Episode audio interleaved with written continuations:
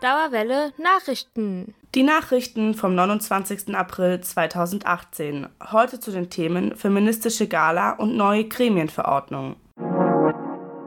Am Montag, den 23.04., fand die erste feministische Gala der Goethe-Universität statt.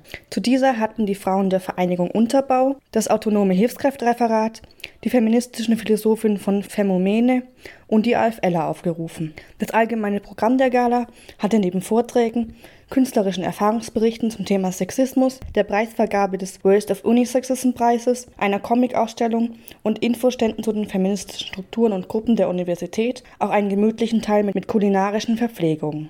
Die Veranstaltung fand im Raum 823, dem Casino Festsaal um 19 Uhr statt. 3000 Personen folgten dieser Einladung. Soweit wir wissen, gab es sowas vorher eigentlich noch nicht in dem Rahmen betonte Anne, eine der Organisatorinnen der Gala. Anstöße dafür, eine solche Veranstaltung auf dem Campus durchzuführen, hatte nicht nur die Brisanz der letzten Berichterstattung der sexuellen Übergriffe auf dem Campus gegeben.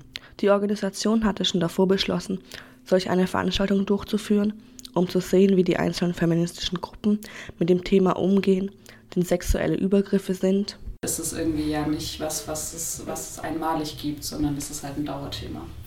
Die Organisation war nicht nur wegen der einzelnen Gruppen und der Schwierigkeit, einen Leitfaden für die Gala zu finden, anstrengend. Also es hat irgendwie, glaube ich, insofern auch lange gedauert, als halt Sexismus nicht einfach immer das Gleiche ist. Zeigt sich halt sehr unterschiedlich und auch der Umgang mit Sexismus ist sehr unterschiedlich und die feministischen Strategien mit irgendwie Patriarchat umzugehen sind sehr unterschiedlich. Und insofern war das so ein bisschen halt so ein Annäherungsprozess, der aber dann total bereichernd war, weil wir dadurch überhaupt erstmal so ein bisschen auch die Sachen auf den Tisch bringen konnten. Wie die einen würden jetzt vielleicht hier eher eine zynische oder humoristische Kritik machen und andere würden hier eher darauf achten, dass es irgendwie ein gewisser Schutzraum gewährleistet ist.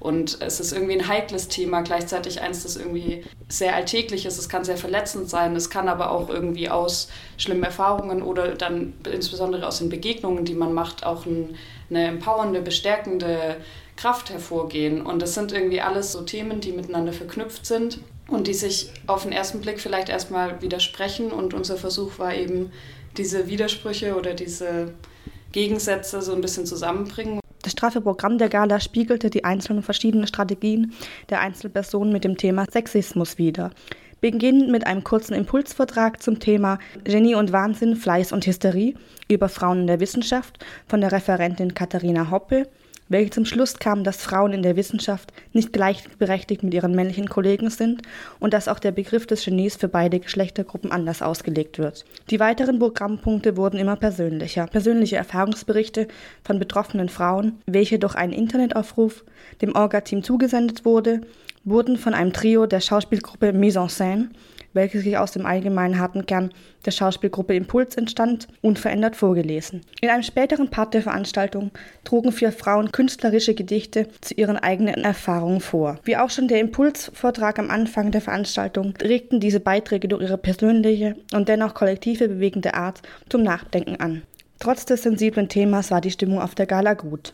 Ich fand es auch irgendwie ganz spannend, umso mehr sich dann irgendwie der Raum auch gefüllt hat, dass irgendwie trotzdem so eine gewisse wärmende Atmosphäre immer so vorhanden war, obwohl es dann auch irgendwie sehr, sehr trubelig war und irgendwie man vielleicht dann auch gar nicht so viel Zeit zwischendurch hatte, das alles nochmal so richtig, also sich mit der eigenen Wahrnehmung vielleicht nochmal so auseinanderzusetzen war es irgendwie immer sehr, sehr sicher und bestärkend so. Und wir hatten ja eigentlich mit auch vielleicht Zwischenfällen gerechnet. Und dass das alles so gut gelaufen ist, das macht uns natürlich unglaublich irgendwie froh. Ich fand vor allem halt auch total toll, dass diese, also es war irgendwie so eine gemeinsame Stimmung. Es war irgendwie, waren wahnsinnig viele Leute da. Viele kannten sich, viele aber halt auch nicht, weil es wahnsinnig unterschiedliche Leute da waren. Das hat mich ganz besonders gefreut. Es waren echt aus allen Fachbereichen Leute da mit ganz unterschiedlichen Hintergründen. Manche, die schon seit Jahren feministische Arbeit machen, andere, die irgendwie gerade erst so ein bisschen einen anfangenden Unbehagen zu äußern und irgendwie sagen, ja, irgendwie so wie es ist, ist es irgendwie auch vielleicht nicht gut. Vielleicht müsste man mal was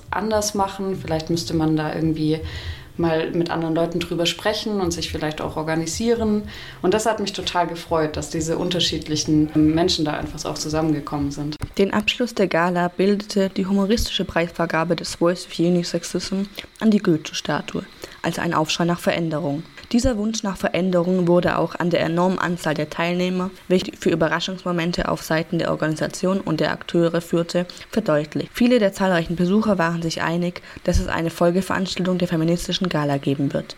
Die Auftaktveranstaltung war ein großer Erfolg und bot als Einzelveranstaltung eine Bühne für das Problem, dass nicht alles gut und dass der Feminismus nicht überflüssig ist. Um unter anderem eben so einen Bewusstseinsprozess irgendwie zu begleiten und was öffentlich zu machen. Wie Anna aus dem Orga-Team erläuterte. Über weitere Veranstaltungen dieser Reihe müsse man zwar noch nachdenken und debattieren, aber das Format ließe eine Wiederholung bestimmt zu.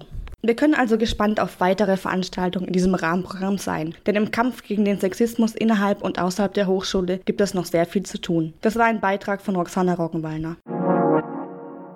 Am 13.04. wurde eine umstrittene Änderung der Gremienordnung in der Sitzung des Senates verabschiedet. Der Aster berichtete am 16.04. auf seiner Webseite in einem Artikel unter dem Namen Kampfabstimmung bei den Profs darüber. Diese Änderung bevollmächtigt nun Professoren, welche nicht demokratisch in das Gremium der Fachbereichsräte gewählt wurden, trotzdem einem Berufungsverfahren für Professuren abzustimmen.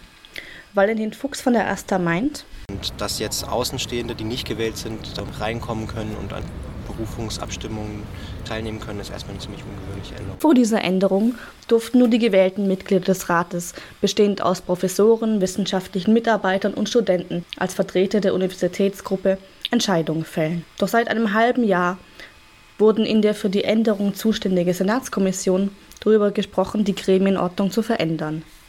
Die neue Ordnung bezieht sich auf alle Fachräte der einzelnen Fachschaften, welche den Fachbereichsräten alle Entscheidungen bzw. zur Prüfungsordnung oder zur Berufung von Professuren treffen. Durch die neuen Änderungen wird die Möglichkeit der Mitbestimmung der einzelnen Mitglieder und der einzelnen Gruppen des Rates stark eingeschränkt. Zwar gilt nach wie vor, dass man allgemein mitbestimmen kann, entweder durch Wahlen in das Gremium oder durch das Einbringen von Interessen an speziellen Themen und Ideen, welche man den Vertretern aus dem Rat mit auf die Sitzung gibt. Doch die neue Bestimmung, dass Professoren, welche allgemein die größte Gruppe in den Gremien bildet, räumt dieser Gruppe viel mehr Macht ein. Perspektive des Asters gibt es erstmal zwei Punkte, die, die wir so ein bisschen haarsträubend finden. Einmal wird ja damit so diese, dieses demokratische Grundprinzip, dass man ein Repräsentationssystem hat, untergraben.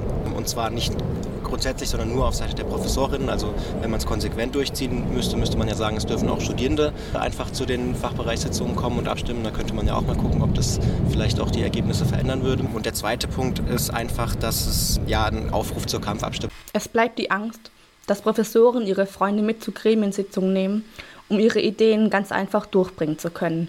Eine Art Kampfabstimmung. Zudem wurden auch in der neuen Gremienordnung verändert, dass Minderheiten in den Gremien keine Sondersitzung mehr einberufen können.